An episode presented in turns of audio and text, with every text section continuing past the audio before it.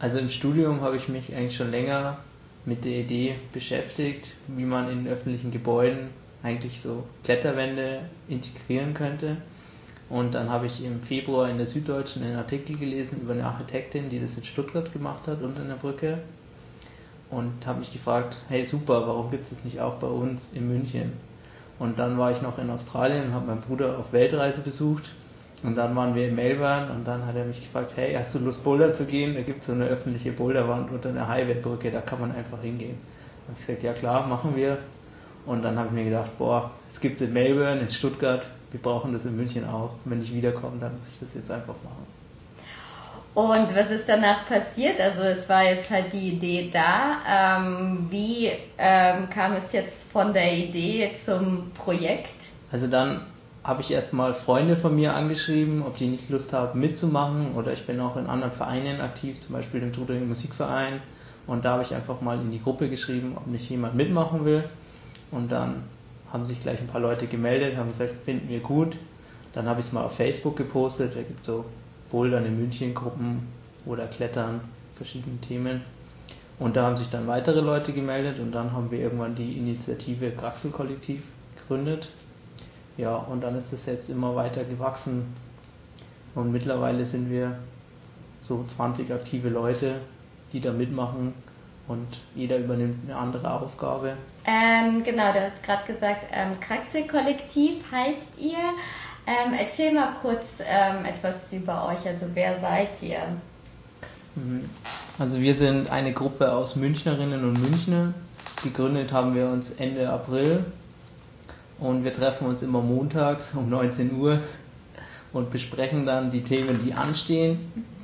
Ähm, aktuell arbeiten wir gerade noch an unserer Webseite. Eine Instagram-Seite haben wir schon und eine Facebook-Seite. Magst du die ähm, vielleicht kurz nennen hier? also die Instagram-Seite heißt Kraxel-Kollektiv-Muck und die Facebook-Seite heißt, soweit ich weiß, Kraxel-Kollektiv.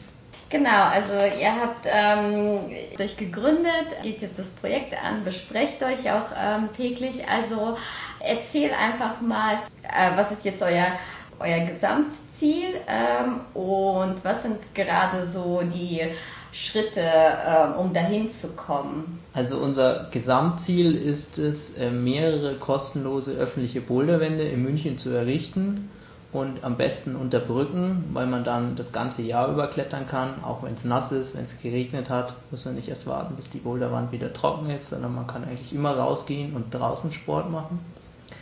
Ähm, unsere konkreten Schritte sind es jetzt erstmal die Genehmigung von der Stadt München zu bekommen für einen konkreten Aufstellort. Also wir könnten uns sehr gut vorstellen, unter der Donnersberger Brücke oder am Kandelplatz eine Boulderwand zu errichten oder es gibt auch ähm, unter der Hochbrücke der Autobahn A9 Kreuzung Frankfurter Ring gibt es auch eine riesige Fläche, die einfach brach liegt, wo jetzt Kies ist und da ist sogar noch ein Zaun rum, dass man da nicht rein kann.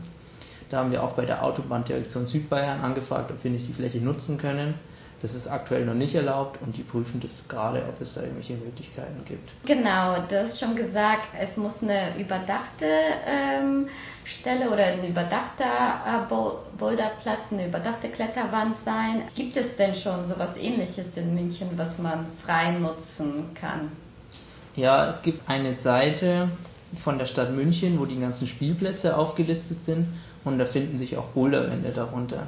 Und das Problem bei den meisten bestehenden Boulderwänden ist eigentlich, dass sie sich an Kinder richten und für Jugendliche oder Erwachsene eigentlich nicht interessant sind, weil die Fläche zu klein ist, es sind keine Routen geschraubt, sondern die Griffe sind einfach wild über die Wand verteilt und man hat da eigentlich keinen Spaß.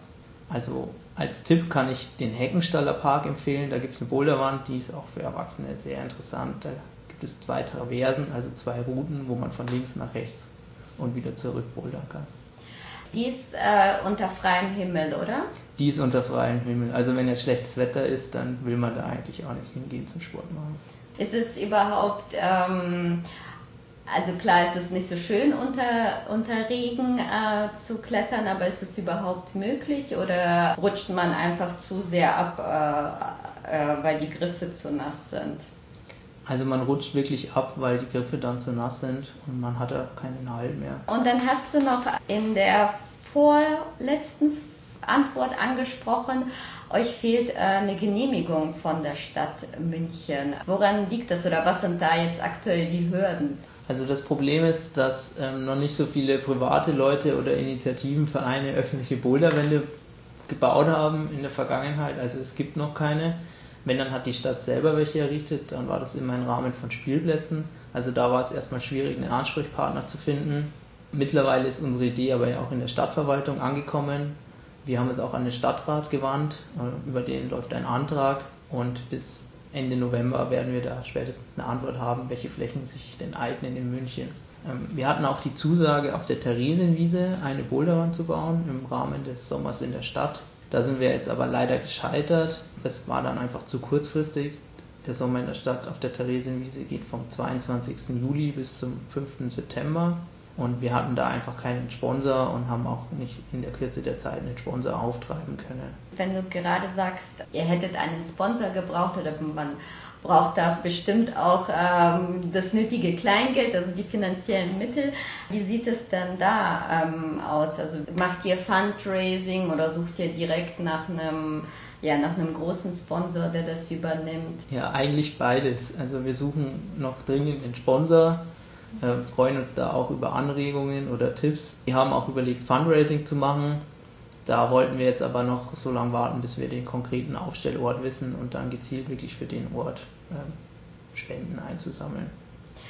Genau, was mich auch ähm, fasziniert hat oder was ich auch äh, sehr spannend fand, als ich über das Projekt gelesen habe, ähm, ist, dass ihr auf Nachhaltigkeit bei der Kletterwand setzen wollt. Ähm, das fand ich ganz spannend. Vielleicht erzählst du einfach mal kurz darüber, wie ähm, ja, ihr die Nachhaltigkeit gewährleisten wollt bei der Kletterwand. Also aktuell ist es so, dass Kletterwände oder Boulderwände meist aus Sperrholz gebaut werden. Und um die Rauigkeit der Oberfläche zu erhöhen, werden die meist noch mit Epoxidharz besandet. Und das ist dann nachher ein Verbundwerkstoff. Das heißt, ich kann den nicht mehr trennen und muss den halt irgendwie verbrennen oder deponieren. Also ich kann den nicht mehr in seine Einzelteile zerlegen und nicht mehr in den Kreislauf zurückzuführen. Und da haben wir uns entschieden, dass wir das einfach nur aus Sperrholz machen.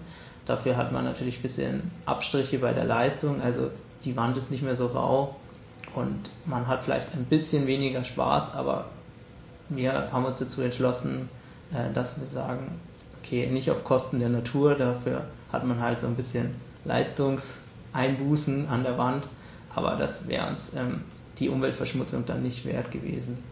Und den zweiten Punkt, wo wir jetzt gerade aktuell so ein bisschen forschen und was ausprobieren, sind die Klettergriffe. Die werden jetzt heutzutage aus Polyethylen oder Polyurethan, also PE oder PU hergestellt. Und PU ist nicht recycelbar, soweit ich das weiß und ähm, erfahren habe. Und unsere Idee wäre dahinter, einfach Müll in München einzusammeln. Also jeder kann daheim seinen Haushaltsmüll sammeln, waschen, vorbereiten und dann zu uns bringen. Und wir schreddern den dann, schmelzen den ein und machen daraus dann Klettergriffe. Ich sehe das ähm, hier auch. Vielleicht äh, bei dem Exemplar, das ist jetzt so aus ähm, einfach Deckeln von, ja, von so handelsüblichen Getränkeflaschen, wie ich denke mal, ja, Limonaden oder Säften, ähm, oder? Genau, das waren jetzt alte Flaschendeckel, die mhm. wir gesammelt hatten und die haben wir einfach in Formen reingelegt und in einem umgebauten alten Backofen erhitzt und durch die Temperatur verschmelzen die und daraus kann man dann einfach wieder neue Gegenstände fertigen. Aber ich meine, es ist halt einfach sehr, sehr viel unnötigen, unnötiger Plastikkram und dass man den dann wiederverwendet. Also ich finde auf jeden Fall die Idee super. Äh, jetzt frage ich mich bei der ganzen Geschichte, ähm, wie ist es denn von der Griffsicherheit? Macht es da irgendeinen ähm, Unterschied, ja, so recyceltes Material zu verwenden oder ist es ungefähr gleich? Also ich glaube, es gibt schon Unterschiede. Ähm, aktuell werden Griffen auch oft noch Quarzern mit hinzugemischt, um einfach die Rauigkeit zu erhöhen, weil es ist ja schon wichtig, dass man beim Bouldern oder beim Klettern wirklich Halt auf dem Griff hat.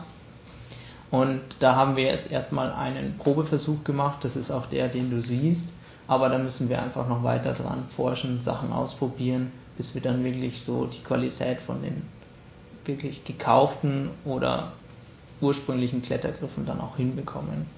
Glaubst du, dass das ein Punkt ist, der vielleicht äh, bei der Genehmigung ein Problem ähm, auslösen könnte oder ein Problem sein könnte bei der Genehmigung, ähm, dass die Stadt München ähm, da sagt, okay, das ist uns vielleicht nicht sicher genug? Oder also ich denke, dass man die Probleme alle lösen kann. Es ist so, dass es Spielplatzprüfer gibt, die solche Anlagen abnehmen. Man kann auch eine Abnahme durch den TÜV machen.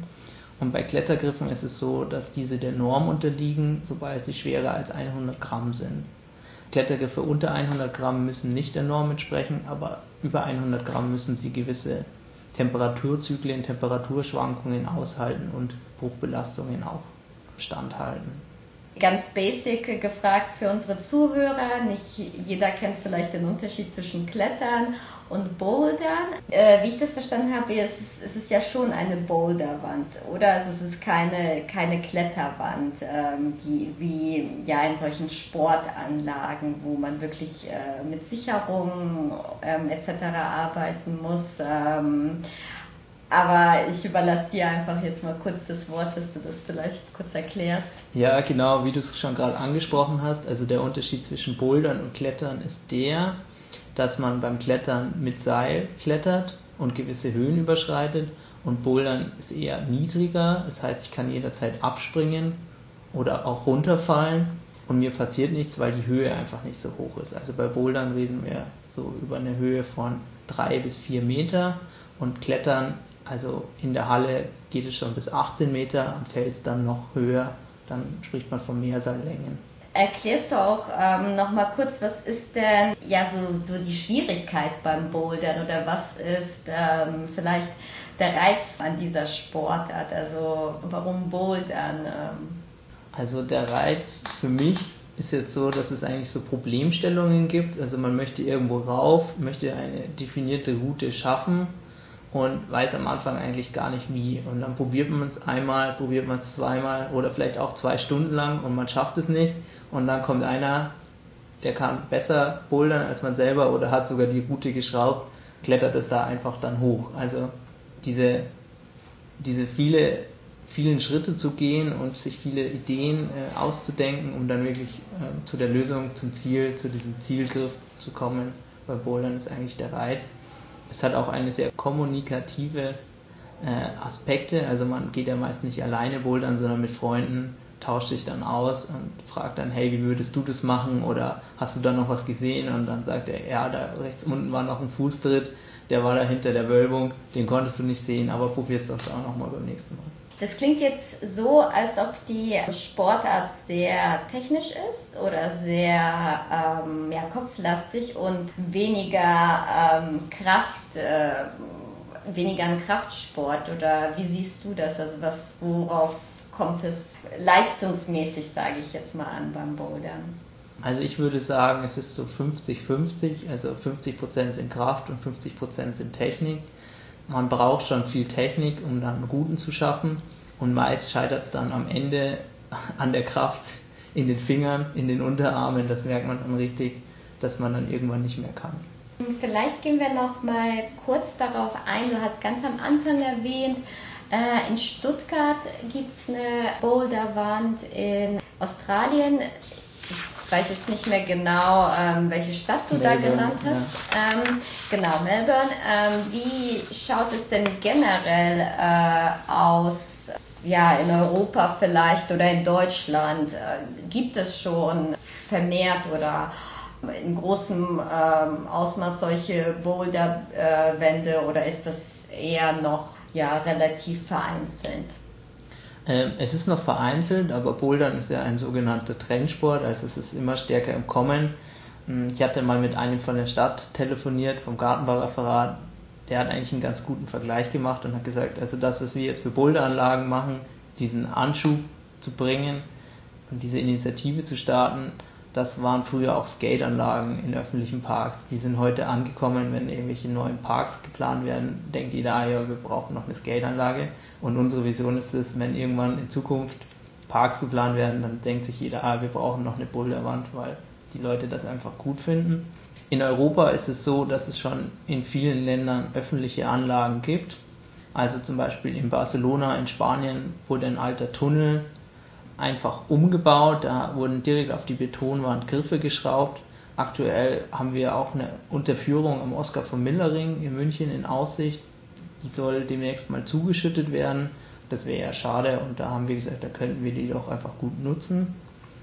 Und in vielen weiteren großen Städten in Europa gibt es auch noch Boulderwände, Boulderblöcke, zum Beispiel in Wien, in Madrid und ich denke, viele kennt man gar nicht. Ja, vermutlich äh, ist das vielleicht ein Insider-Tipp oder man stößt nicht direkt drauf, wenn man sich nicht dafür begeistert. Aber ähm, was ich auch zum Beispiel an der Idee ähm, richtig toll finde, ist, dass es halt wirklich öffentlich zugänglich ist, also dass man keine finanziellen Mittel aufwenden muss, dass eigentlich jeder ähm, dann bouldern kann. Und genau, dass halt einfach eine freie Sportfläche ist. Ähm, das ist jetzt so, so mein Punkt, der, der mich da begeistert hat. Ähm, wie ähm, schaut es denn bei dir aus? Also was fasziniert dich oder was ist äh, für dich so das Beste an dem Projekt oder du sagst, das ist genau der Grund, warum ich ja, mir die Mühe mache und äh, wir tagelang äh, Diskussionen mit der Stadt München ähm, geben muss, damit es durchgesetzt wird. Also mein Antrieb dahinter ist eigentlich die Stadt einfach ein bisschen besser machen. Also und da habe ich mir jetzt die Boulderwand als Schritt ausgesucht es geht einmal darum, brachliegende Flächen aufzuwerten oder Flächen, die meiner Meinung nach einfach untergenutzt sind, zum Beispiel unter der Donnersberger Brücke. Das ist ja auch ein riesiger umbauter Raum, der ist einfach überdacht und da parken jetzt Autos darunter und da könnten so viele andere Sachen stattfinden. Es muss ja jetzt nicht nur Bouldern als Sportart sein, sondern es könnten ja auch andere Sportarten dort stattfinden. Der zweite Aspekt ist natürlich diese soziale Gerechtigkeit, dass halt auch Leute, die geringes oder kein Einkommen haben, auch diesen Sport machen können, ohne dass sie jetzt dafür Geld zahlen müssen.